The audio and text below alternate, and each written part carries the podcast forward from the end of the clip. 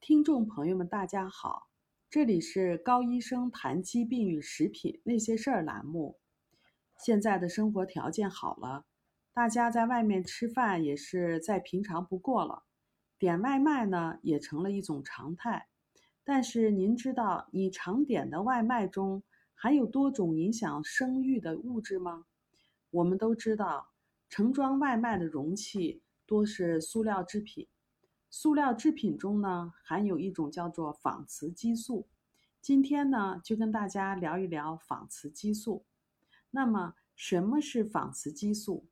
仿雌激素呢，也叫环境雌激素，它是存在于人工合成的物质当中，被我们人体吸收以后呢，会干扰阻断内分泌系统，同时呢，还会干扰阻断机体的雌激素。和雄激素的产生和功能的发挥，这样的结果呢，可以影响身体的生育功能，导致不孕或者是不育。BPA 呢，就是一种雌仿雌激素，它主要是来自于塑料产品，在生活中呢存在的范围最广，也是科学界研究最多的一种仿雌激素。含有 BPA 的食品有：第一。塑料包装的食品、饮品，或者是塑料瓶装水。第二呢，罐头、纸质包装的内层中呢也含有 BPA，因此呢，用此包装的食品、饮料、咖啡等含有 BPA。第三，收款机打印的热的收据。除了 BPA 以外，农药中呢也含有仿雌激素。所以，打农药多的食品中呢，也含有仿雌激素，例如多数的水果和绿叶的蔬菜。有些食品添加剂也含有仿雌激素，例如有些色素和防腐剂。此外，有些用品中呢，也含有仿雌激素，例如防晒霜、洗涤用品和杀菌剂等等。外卖食品中含有更多的 BPA。外卖食品的包装盒是用泡沫塑料或者是普通的塑料，它们释放 BPA。此外呢，食品中的油溶解塑料中的 BPA，还有熟食本身的高温，它们都增加了 BPA 的释放。释放的 BPA 呢，都会进入到食品中。另外，食品中还会含有农药的残留、添加的色素和防腐剂，这又进一步的增加了食品中仿雌激素的含量。同时，为了方便，您可能会用微波炉来加热塑料盒装的食品，高温呢能够促进塑料释放更多的 BPA。因此，如果您经常吃外卖，您体内就可能会有高水平的 BPA 和其他种类的仿雌激素。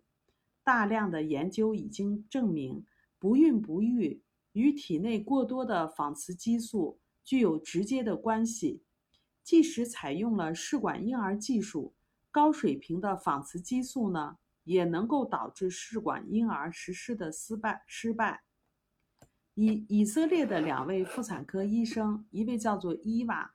和 Ronit，他们通过对大量文献的研究，对 BPA，也就是仿雌激素与不孕不育的关系进行了总结，同时呢，对试管婴儿不成功的原因，BPA 也在其中起到了作用进行了阐述。他的报告指出，动物的研究显示，不正确的生活方式和对仿雌激素的暴露。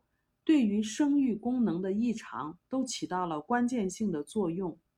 我们人体可以通过皮肤的吸收、呼吸和摄入，把 BPA 带进体内。美国对 BPA 的研究发现，参与检测者者中有百分之九十八的人尿中检测出 BPA，血液、羊水，甚至是卵子生存的地方卵泡中。也检测出了 BPA，而研究显示，女性尿中的 BPA 浓度高，可以降低其生育力。对于试管婴儿的实施观察，BPA 影响卵细胞的产生量和成熟量，而且呢，BPA 的水平越高，卵细胞产生的数量就越少，成熟的卵细胞也越少，因而就极大的减少了受孕成功的机会。BPA 能够阻断雌二醇的产生，增加卵泡的闭锁，使排卵受阻，从而导致不孕。另外呢，BPA 与多囊性的卵巢综合征和子宫内膜异位也有关系，两者也会导致不孕。另一项的研究也证明，尿中高水平的 BPA 与卵细胞的低生存率有关，与血液中低水平和雌二醇也有关系。对于不孕，还有就是寻求体外受精，也就是试管婴儿的女性进行检查的时候，发现她们的尿中含有高水平的 BPA。高水平的 BPA 呢，使得卵细胞不能按时的成熟，雌二醇不能按时的达到高峰。这样的结果呢，导致了体外受精不可不能正常的进行，或者是受精的失败。动物的研究显示。BPA 损伤卵细胞，诱导氧化压力，也就是大量的自由基的产生，同时呢，修削弱了机体的抗氧化能力，损伤 DNA，结果呢会导致不孕。对于男性来讲，大量的自由基损伤了精子，而精子的大量损伤呢，直接可以导致不育。BPA 影响卵细胞的成熟。与正常怀孕的女性相比，不孕女性的血液中含有高水平的 BPA，每天接触 BPA 还会减少卵巢中卵的库存量，因此 BPA 所诱导的自由基能够直接损伤卵细胞。另外呢，BPA 还能够促进卵细胞的自我凋亡，最终使得卵细胞的数目减少。另一项的研究也证实，接受卵泡浆内单精子注射，也就是试管婴儿技术的技术的女性，血液中高水平的 BPA 将会降低卵细胞的成熟性，从而呢降低试管婴儿的成功性。BPA 降低试管婴儿的成功率，BPA 影响受精卵、胚胎的着床。小鼠的实验表明，人工受精后的当天给小鼠注射六点七五毫克的 BPA，结果显示受精卵的着床点减少了，因而减少了胚胎的生存机会。其他的研究也显示出，暴露于 BPA 会降低子宫对胚胚胎的接受性，这对于胚胎的着床是非常重要的，不能着床。婴儿将不能够生存。根据另一位科学家叫做埃尔利希等的研究，接受试管婴儿技术的女性，胚胎植入失败率高和尿中高水平的 BPA 都有关系。BPA 也负面的影响了输卵管和子宫的健康。动物研究显示，让孕期的小鼠暴露于低水平的 BPA。结果，小鼠的受精卵产生增生性的病变。其他的研究也证实，孕期接触过多的 P BPA 使得胚胎发育受阻。这些数据表明，孕期暴露于 BPA 有害输卵管的健康和功能的发挥。鼠类动物研究指出，孕期暴露 BPA。导致动物产生非典型性的子宫内膜增生、子宫息肉和子宫内膜的异位。日本妇科专家的研究发现，血清中具有高水平的 BPA 的女性，反复性流产和胚胎发育的异常的发病率都是非常高的。美国专家 c a t o w i n 他的研究显示，BPA 的水平和早产。有直接的关系。对于成年男性来讲，BPA 干扰精子的产生，因为 BPA 能够与雄性激素的受体结合，阻断雄性激素的正常的工作。对于因为不孕或者是不育寻求治疗的夫妻，检测发现百分之九十八的人尿中检测出 BPA，BPA 的含量越高，精子的数目就越少，活动力就越差。体外研究显示，BPA 与精子少、运动慢、线粒体活性低有关。动物的体内实验也证实了这样的结果。尽管吃外卖比较方便，但是它却对给您让您付出了巨大的代价。